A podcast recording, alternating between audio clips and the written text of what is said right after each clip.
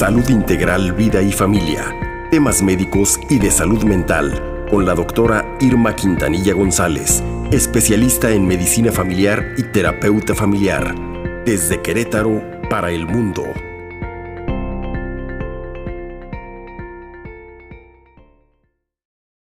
Y la importancia de la psiconcología. Buenos días, doctora. Buenos días, doctora. ¿Qué tal? ¿Cómo le va? Muy buenos días. Hoy estamos muy beisboleros. No, hombre, que toque de bola por tercera, querida doctora.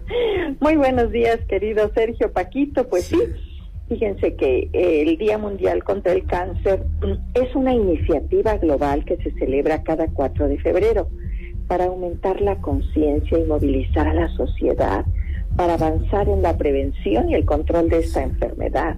El objetivo es garantizar un acceso equitativo a una atención oncológica de alta calidad y, por supuesto, mirar que esta enfermedad también afecta, además del enfermo, a su red de apoyo que son sus cuidadores. De ahí la importancia de dar este enfoque el día de hoy a la psico-oncología nos brinca al Paquirri y a tu servidor, querida doctora, y a mucha gente de la audiencia, porque es un término, nuevo o relativamente nuevo para nosotros. Psicooncología, ¿qué, ¿qué es esto? Sí, Sergio, la psicooncología es un acompañamiento y apoyo emocional a los pacientes que han recibido ya este diagnóstico de cáncer, familiares o cuidadores. Esta terapia ayuda a afrontar de una manera asertiva la enfermedad, tratamiento e implicaciones tanto a nivel personal, social, familiar. ¿Cuáles son los objetivos de la psicooncología? Brindar un servicio de atención complementaria al tratamiento médico, mm. contribuir al proceso de afrontamiento de las diferentes etapas de la enfermedad, servir como un soporte emocional ante la pérdida de la salud y los cambios inherentes durante el tratamiento.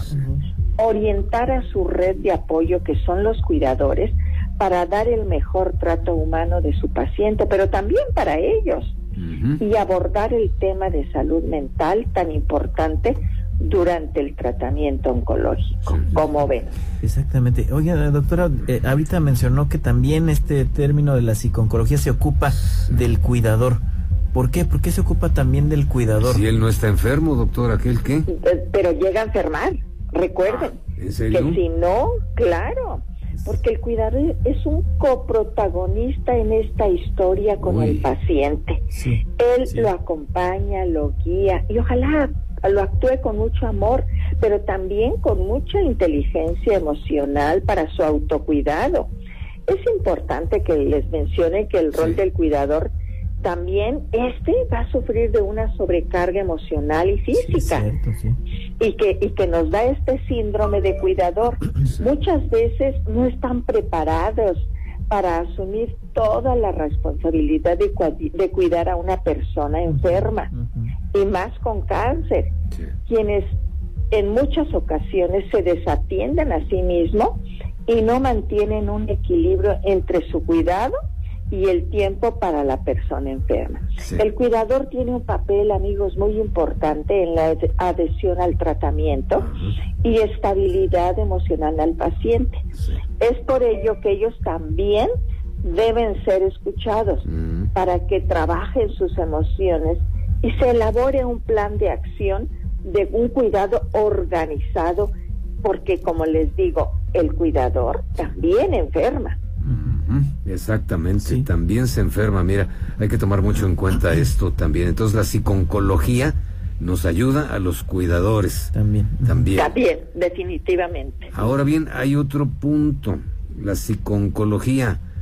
¿Por qué, doctora, nos has comentado que es un acompañamiento tanatológico? La tanatología, perdón, me enredé, sirve para aprender a soportar las pérdidas, ¿verdad? Claro. Ahora, ¿Cuál domina cuál, tanatología o psiconcología? Mira, Sergio, mira, Sergio, la tanatología, lejos, como hemos platicado, de ocuparse de la muerte, se ocupa de la vida. De la vida. De este proceso de ah, acompañamiento adaptativo ante la pérdida de algo. Y en este caso es la pérdida de la salud. Cuando a alguien cuando a alguien se, se le diagnostica una enfermedad, pierde la salud y sobre todo este diagnóstico es cáncer, esta palabra se asocia comúnmente con la pérdida. Entonces, eh, pues hay que ver cómo lo está tomando el paciente, qué es lo que está y ver que las etapas del proceso de duelo, de dolor ante la pérdida de la de la eh, de la salud, eh, se van cumpliendo. Entonces, si hay este apoyo tanatológico desde la psicooncología, por supuesto que se les va a brindar herramientas para manejar y enfrentar el duelo oncológico, lo cual les va a permitir afrontar este diagnóstico y sus cambios eh, con un poquito más de, conciencia y de aceptación, porque no siempre, por supuesto que en el duelo, en la última fase, es la aceptación. Va desde, desde la negación, el enojo, la tristeza, el, el, ver cómo se mueven todas estas emociones hasta llegar a decir, bueno, pues esto me está pasando y así lo afronto. Es correcto. Sí, sí, puede ser un shock muy fuerte mm, el momento del diagnóstico.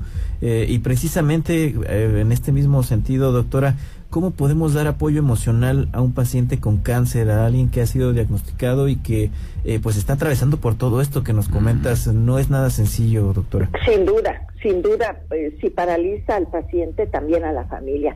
El apoyo emocional es muy importante, Paquito, y este comprende la compasión el cuidado, el amor, la confianza que le brindemos a nuestro familiar, a nuestro paciente. De verdad es uno de los apoyos más importantes que necesita el paciente diagnosticado con cáncer.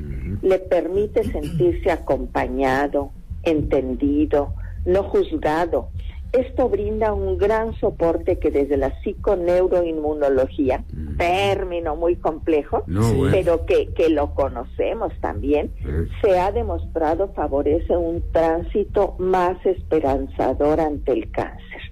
Y cuando sientes esta red de apoyo, este amor, esta confianza, tu aparato inmune también responde y empiezas a, a tener más herramientas para enfrentar este, pues este, esta enfermedad. ¿Cómo ven?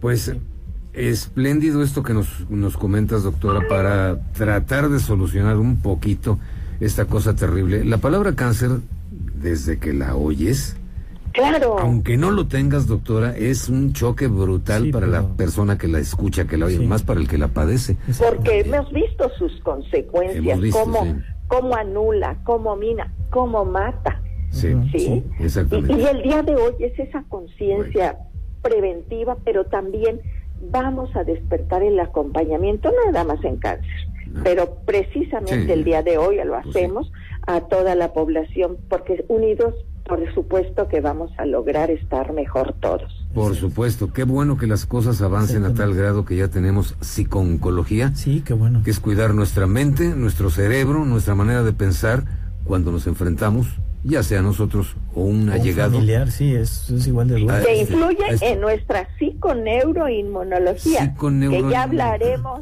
más tarde, de otro día de Sí, un trabalenguas, doctora. Sí, pero qué, qué, importante que se trate, que se aborde los temas de, salud desde ese, desde ese punto de vista. Sí, doctor, muchas veces no sabemos cómo actuar, qué bueno que nos estás orientando, no sabemos qué pensar ni qué, Ni, ni, cómo afrontarlo y esto es muy, ni qué hacer. muy importante.